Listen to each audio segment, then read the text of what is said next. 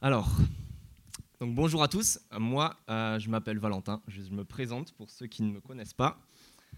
Mais aujourd'hui, euh, exceptionnellement, en fait, je vais juste me transformer euh, en génie.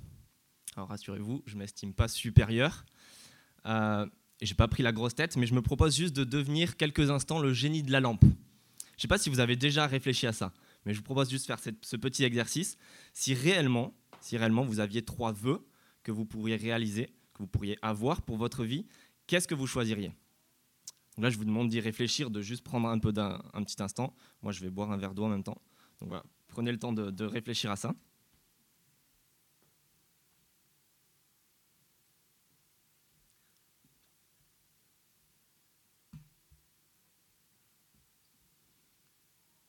Je je vous demande pas des, des- des vœux généraux aussi, à plus de paix dans le monde et tout ça.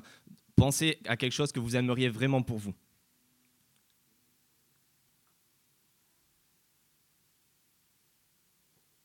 Donc, ça fait un petit, un petit blanc, mais peut-être que vous y avez pensé. Je ne veux pas avoir fait de pub mensongère, je ne vais pas réaliser vos vœux, mais le but de cet exercice, c'est en fait de réaliser que ce qu'on désire le plus profondément, souvent ce qu'on a euh, comme souhait pour notre vie, c'est ce qu'on estime important dans notre quête du bonheur et dans notre quête de l'épanouissement. Et ce matin, en fait, dans le psaume qu'on a, on va voir les trois vœux des auteurs des psaumes. Vous avez vu peut-être, c'est les fils de Corée, et on va voir leurs trois vœux qui, selon eux, mènent au bonheur. Alors, je vous les donne. Leurs trois vœux, par ordre d'importance, c'est premièrement la présence de Dieu. Deuxièmement, c'est la présence de Dieu. Troisièmement, si vous l'avez compris, c'est la présence de Dieu. Et là, euh, je ne sais pas, mais si vous êtes non-croyant ou que vous êtes euh, voilà, pas vraiment croyant, athée ou agnostique, vous dites peut-être, mais comment, comment est-ce que vraiment on peut désirer que Dieu soit présent? Dieu, c'est plutôt peut-être un, un rabat-joie euh, avec toutes les règles qu'il y a. La religion est inventée, elle est archaïque et dépassée. Et puis, et puis le plus souvent même, c'est plutôt dangereux. Il vaut mieux l'évacuer de notre monde et on sera plus heureux. Et si vous êtes croyant, peut-être que vous ne pensez pas vraiment différemment. C'est vrai que dans la théorie, vous aimez la présence de Dieu. Mais réellement, si Dieu est vraiment présent, c'est risqué. Il risquerait de chambouler un petit peu trop notre vie. En fait, on sait, on sait ce qui est bon pour nous et, ce qu'on veut euh, pour notre bonheur. Et du coup, on préfère garder le contrôle, au moins dans quelques domaines. Et on va voir en fait que ce psaume, euh, c'est un chant. Vous avez peut-être remarqué qu'il y a deux pauses, ça le sépare en, trois couplets. Et chacun des couplets est une raison que l'auteur du psaume développe pour nous montrer que la présence de Dieu, elle est vraiment désirable. On va voir que les fils de, les, Corée, pardon, euh, ils nous donnent trois raisons pour nous montrer que, que la présence de Dieu, elle peut nous conduire au bonheur. En fait, dans chacun des couplets, il y a un refrain qui revient. Heureux, heureux ceux au verset 5, heureux l'homme, verset 6, et heureux ceux tout à la fin, verset 13. Et donc, ils nous disent, les auteurs de ce psaume, la présence de Dieu est profondé- profondément désirable parce qu'elle nous donne la joie, elle nous donne la force et elle nous donne de la confiance. Donc ça, on va, parcourir ces trois raisons qui développent les unes après les autres. Donc la présence de Dieu est, profondément désirable parce qu'elle nous donne la joie, elle nous donne de la force et elle nous donne de la confiance. Et on va commencer à voir la joie dans les versets. euh, vous avez ça dans vos bulletins d'ailleurs, si vous voulez prendre des notes. Dans les versets 1 à 5. Euh, on va voir donc la joie qui est développée. Et là, je vais vous demander, est-ce que vous connaissez ces petites envies? Je parle par exemple du café du matin. Vous vous levez, vous vous réveillez, vous avez beau vous doucher, faire mille et une choses, vous en avez une en tête, vous imaginez votre café chaud couler dans votre tasse préférée. Ou alors ça peut être peut-être le carreau de chocolat la fin du repas, la petite note sucrée, ou bien un, bon plongeon ou une bonne glace après avoir passé deux heures sous 40 degrés au soleil. Ou un autre exemple dans notre société aujourd'hui, c'est peut-être beaucoup plus le smartphone ou le compte Facebook, ce qu'on va consulter rapidement le matin quand on se lève et qu'on va, qu'on va regarder avant de se coucher, qu'on va consulter quand on a 2-3 minutes et plusieurs fois dans la journée. L'auteur de ce psaume, lui aussi, il désire quelque chose vraiment, vraiment beaucoup. Il désire quelque chose plus que tout, et il s'agit de la présence de Dieu, parce qu'elle lui, le remplit de joie, elle le comble de joie. Regardez juste dans la première partie de ce psaume tout le vocabulaire du désir et de l'envie qu'il y a. Verset 3, Mon âme soupire et même languit. Fin du verset 3. tout mon être pousse des cris de joie. Dans d'autres traductions, c'est mon cœur et ma chair crient vers le Dieu vivant. Euh, verset 4 encore, moi je soupire après tes autels.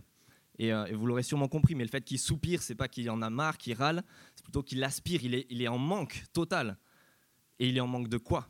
Qu'est-ce qu'il désire vraiment, vraiment ardemment? En fait, il s'agit de la maison de Dieu, le temple qui était à Jérusalem. Je vous cite encore le, vocabulaire qui parle de, de, cette maison. Verset 2, tes résidences. Verset 5, ta maison.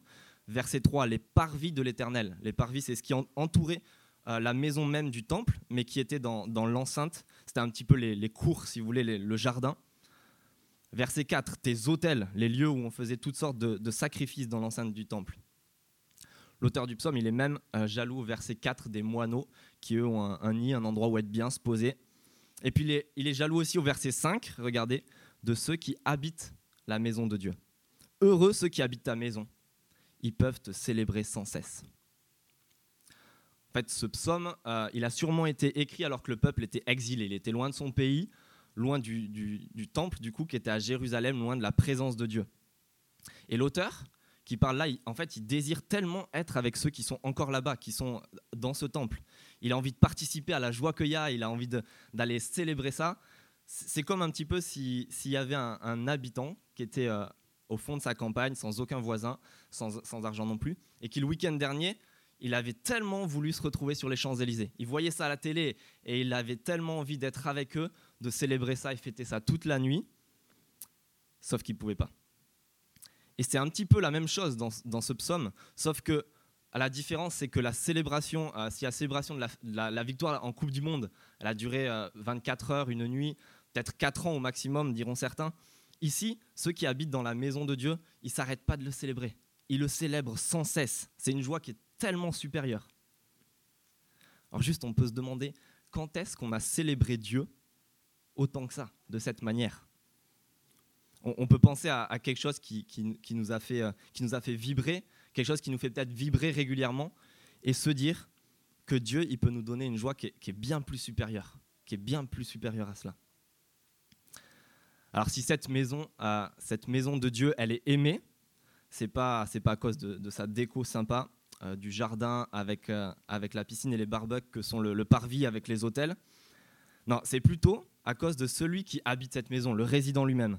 Regardez, c'est le verset 3 qui nous montre cela.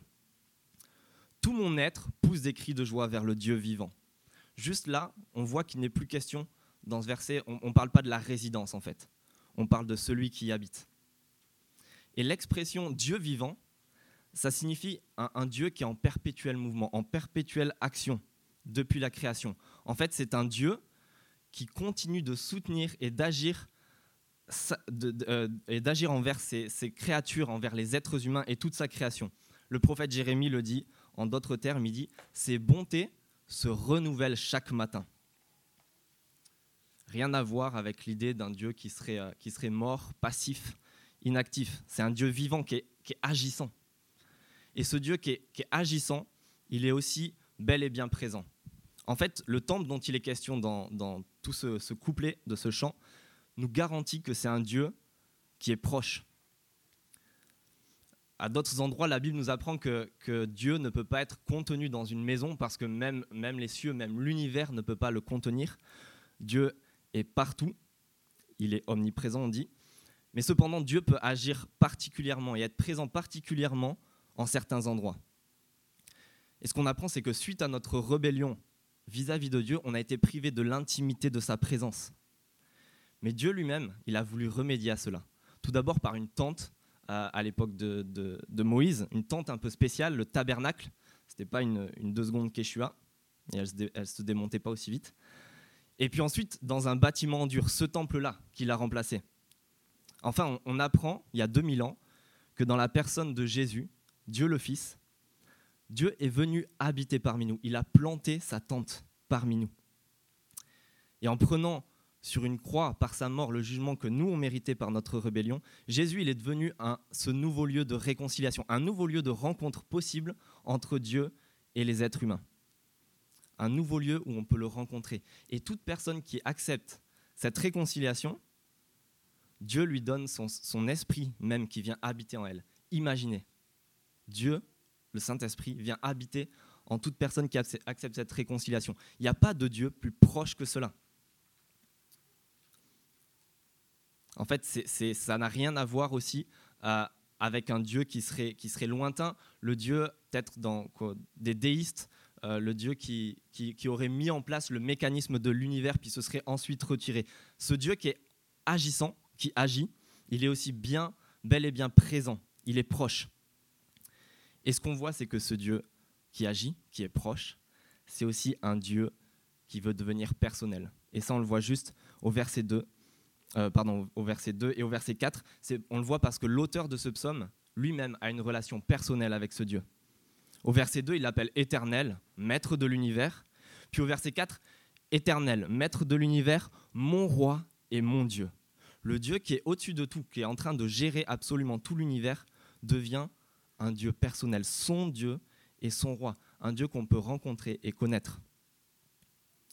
Et ce Dieu, il veut devenir aussi le tien, il veut devenir ton Dieu et ton roi, il veut devenir un Dieu qu'on peut rencontrer personnellement.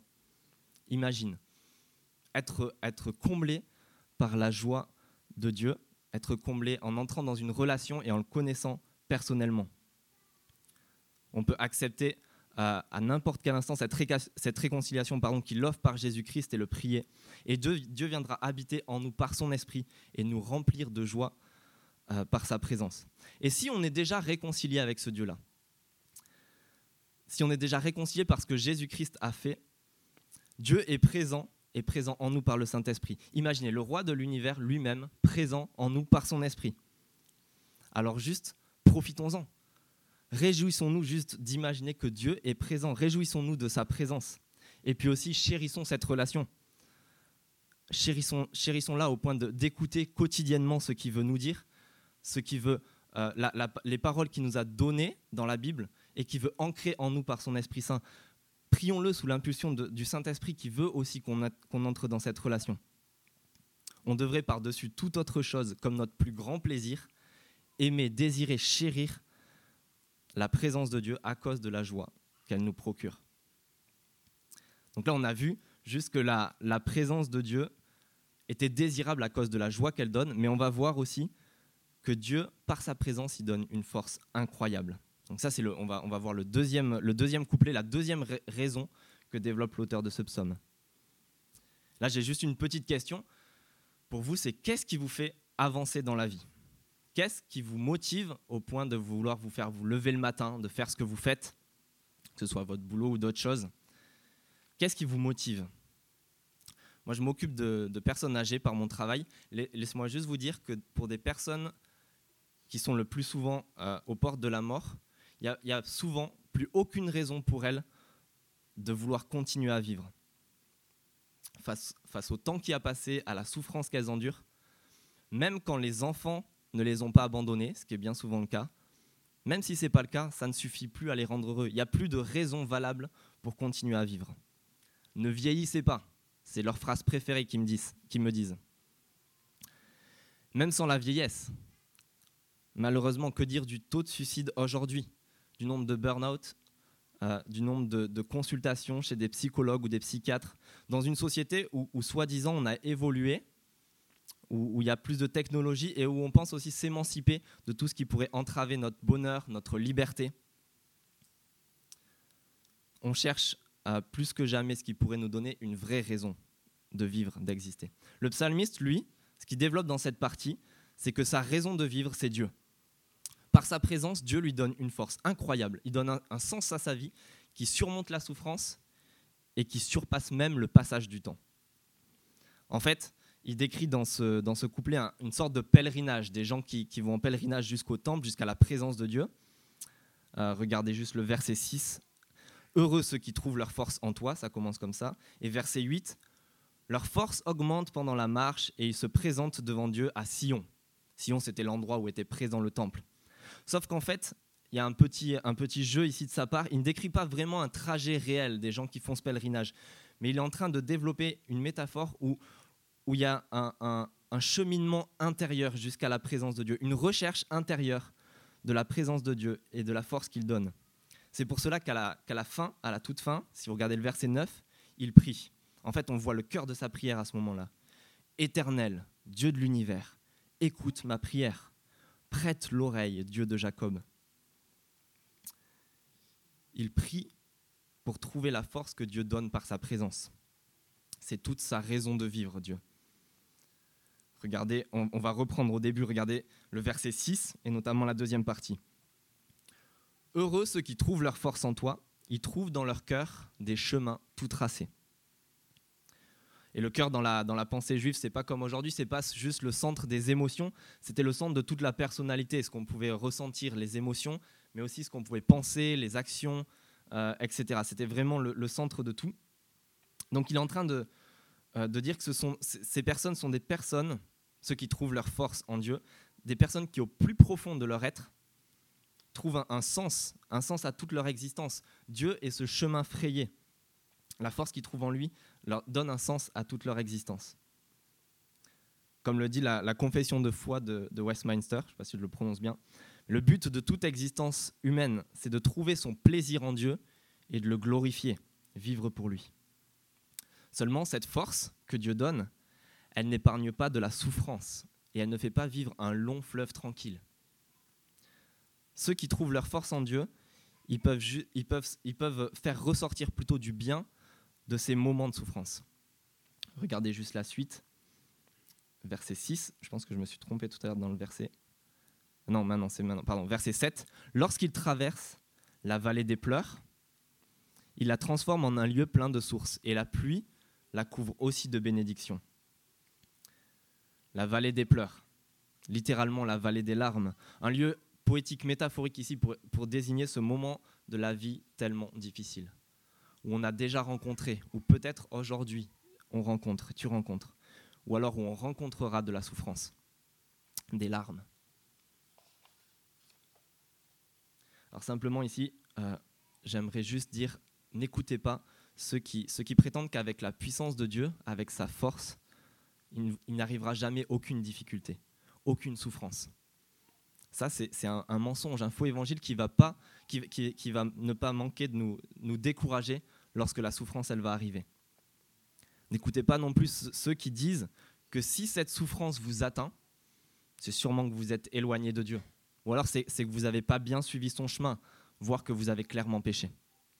La, Bible parle de certains cas où la souffrance est liée à un jugement de Dieu, mais en aucun cas en une généralité.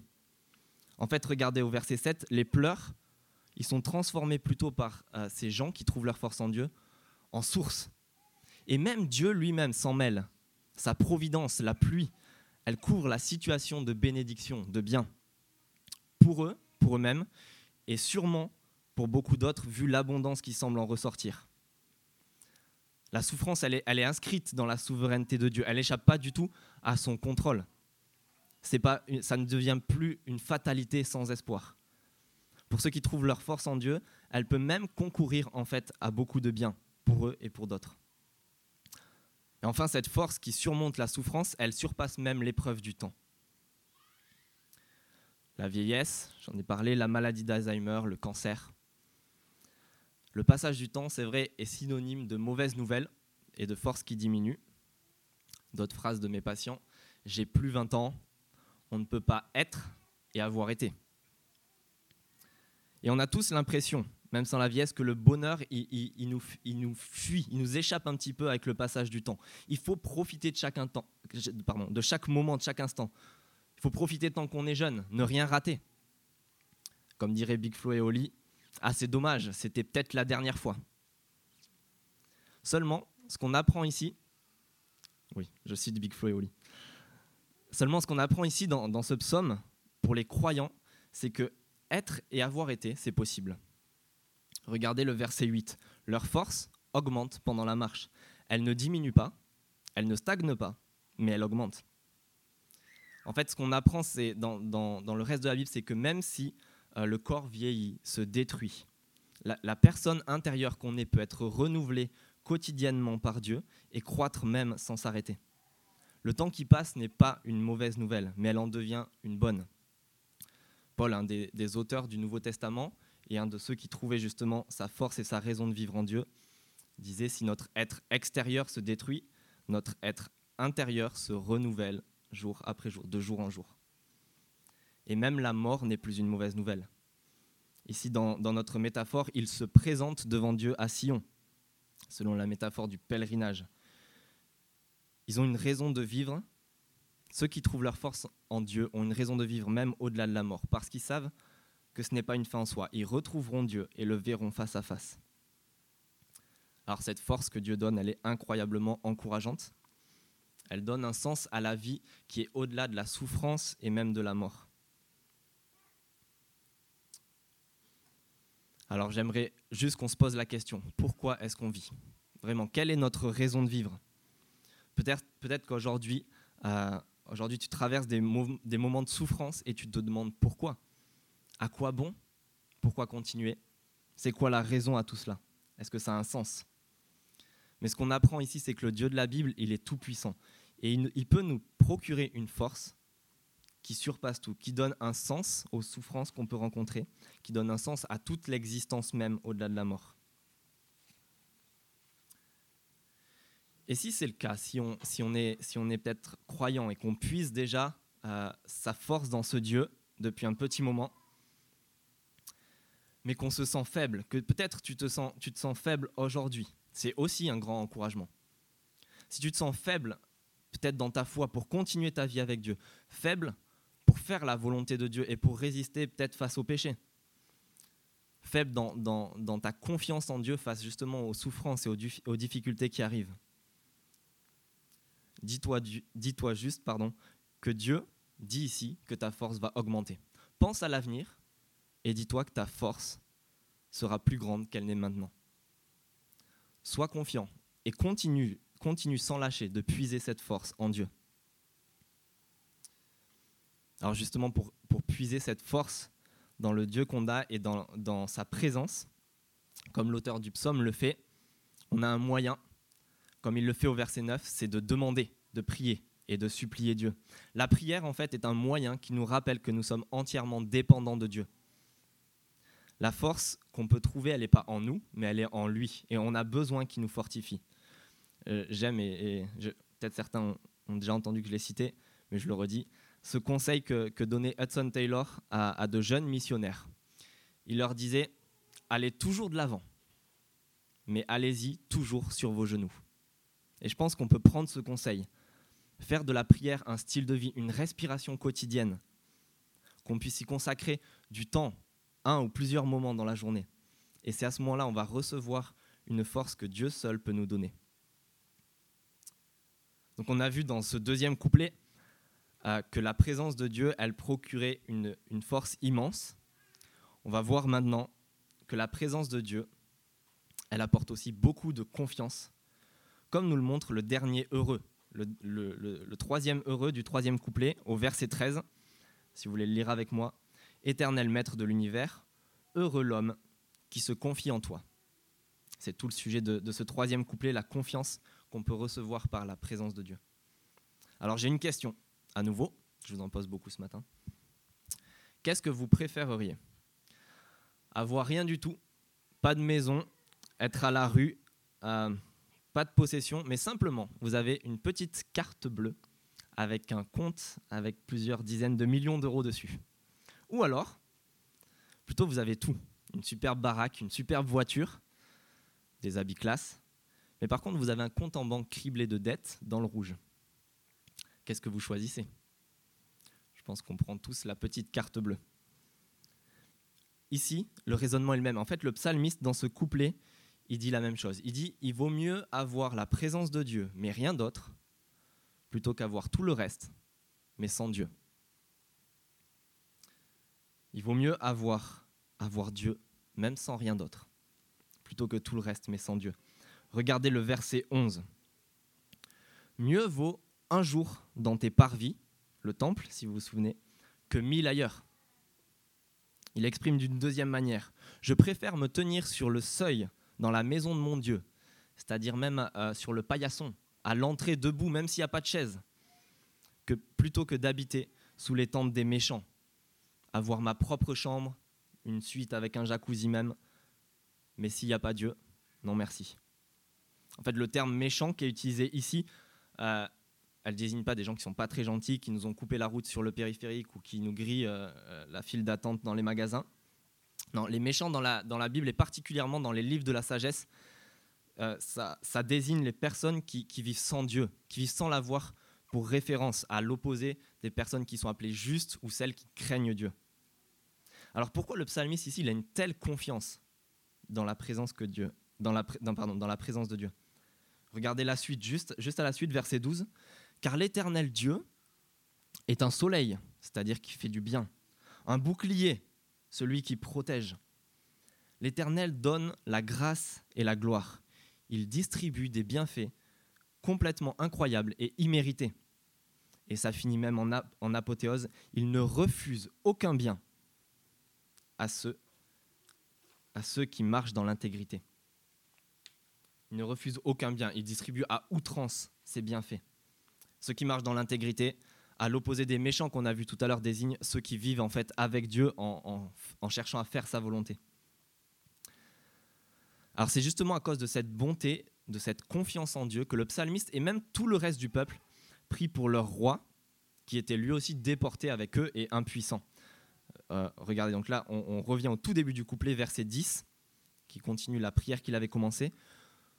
Toi qui es notre bouclier, vois, ô Dieu, regarde le visage de celui que tu as désigné par onction. Ceux qui étaient désignés par onction désignaient le roi. Ils sont en train de dire à Dieu, s'il te plaît, jette un coup d'œil à ce dossier. En fait, ils appellent leur bouclier, non pas leur roi, celui pourtant dont leur vie dépendait, mais plutôt Dieu. Ils sont en train de reconnaître que Dieu est au-dessus de tout et même au-dessus de leur roi, et donc que c'est de lui que tout dépend. Voilà pourquoi, d'après l'auteur du psaume ici, ceux qui se confieront en Dieu seront heureux. Dieu est un Dieu au-dessus de tout. Il est infiniment grand. Et en plus de ça, il est infiniment bon. Il est plein de bonté. En fait, sa puissance est en accord avec sa bonté. Jacques, un, autre auteur dans le Nouveau Testament, l'exprime comme ceci. Tout bienfait et tout don parfait descendent du Père des Lumières. Alors là, on peut juste se demander, où est notre foi? Où est ta foi? Et peut-être que tu me, répondras, moi je n'ai pas la foi, je ne suis pas croyant. En vérité, on est tous croyants.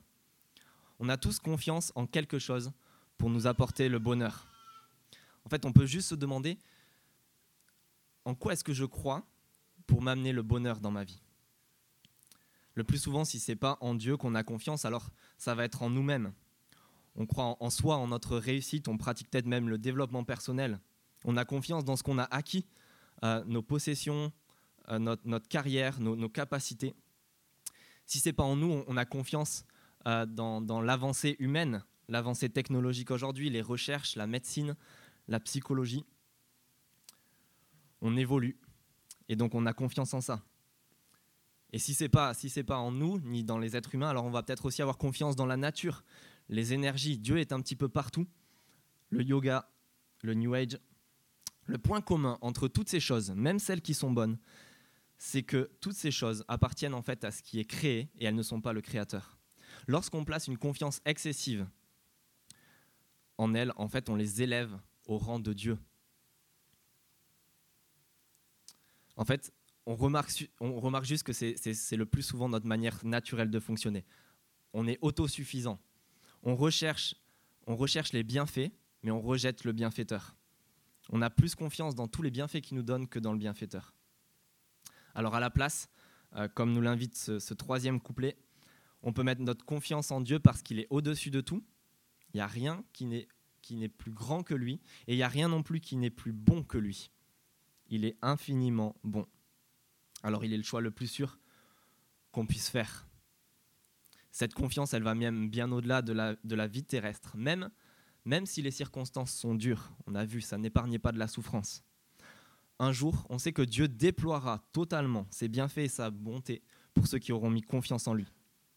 Ils vivront éternellement avec lui, ils profiteront de ses dons dans des cieux et une terre renouvelés, sans mal, sans souffrance, sans injustice, tandis que les autres auront une peine éternelle, loin de Dieu, loin de sa présence et de sa force. Alors le mieux est de choisir, choisir la présence, offerte par la foi en Christ plutôt que tout le reste. Et si tu as déjà mis euh, cette foi, pardon, si tu as déjà mis ta foi en ce Dieu-là, et que tu te demandes, mais concrètement, quelle est, quelle est, quelle est la grandeur de cette confiance que tu as en Dieu? Est-ce que vraiment tu lui fais confiance? On peut juste se demander quelle place occupe Dieu dans notre vie par rapport à tout le reste. À quel point est-ce qu'il est présent dans notre vie par rapport au reste. Est-ce qu'on pense à lui? Est-ce qu'on le recherche? Et même si on est très chargé, est-ce que tout ce qu'on fait dans notre vie est pour chercher à le glorifier? Que ce soit dans le boulot, s'occuper des enfants, même les loisirs? Est-ce qu'en fait, toute notre vie se résume à trouver notre plaisir en lui et à le glorifier? Donc on a vu au final euh, que par sa présence, Dieu il donne de la joie, il donne de la force, il donne de la confiance. Et c'est bien fait, c'est simplement quelques exemples parmi d'autres. En fait, la, la beauté de Dieu, elle signifie que Dieu, il possède toutes les qualités qui sont souhaitables. Tout ce qu'on pourrait désirer, tout ce qui, ce qui pourrait suffire à notre bonheur se trouve pleinement en Dieu. C'est lui qui est le parfait, lui qui est parfait, pardon, il est le seul capable de nous combler parfaitement et de nous rendre heureux. On peut le désirer, le chercher, se tourner vers lui sans rien pour le remplacer, sans rien d'autre pour le remplacer. En fait, on est tous des Mac. Et ici, je parle des ordinateurs Apple. On ne peut être chargé, rempli d'énergie que par le chargeur du constructeur. Les autres ne s'adaptent pas. De la même manière, on peut être comblé, rempli et trouver le bonheur que par la présence du Dieu, du Dieu pardon, qui est infini, qui est parfait et en même temps qui est présent et personnel, qui veut nous combler. Alors juste si, tu n'as juste pas rencontré ce Dieu-là, n'attends pas, profite de la réconciliation qu'il offre par la mort et la résurrection de Jésus-Christ et profite de la, du, bonheur de sa présence. Tu peux t'offrir à lui en abandonnant ton ancienne vie, en le priant. Il va habiter en toi et te remplir de joie, de confiance et de force aussi par sa présence. Et si tu es chrétien, déjà réconcilié avec ce Dieu, tu es une, habitation de Dieu par son esprit.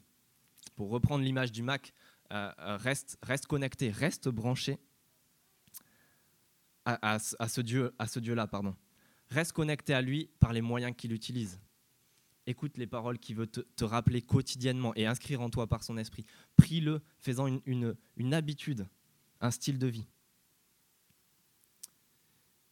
Et puis aussi, profite, profite de ce, de ce nouveau lieu où Dieu habite maintenant, qui n'est pas un bâtiment, mais qui est le rassemblement des personnes qui ont choisi euh, de, de, placer leur confiance en lui. Ce, ce rassemblement de personnes dans lequel Dieu habite et agit, l'Église.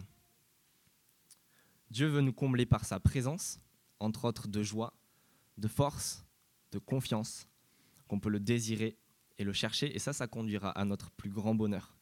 Je vous propose de prier.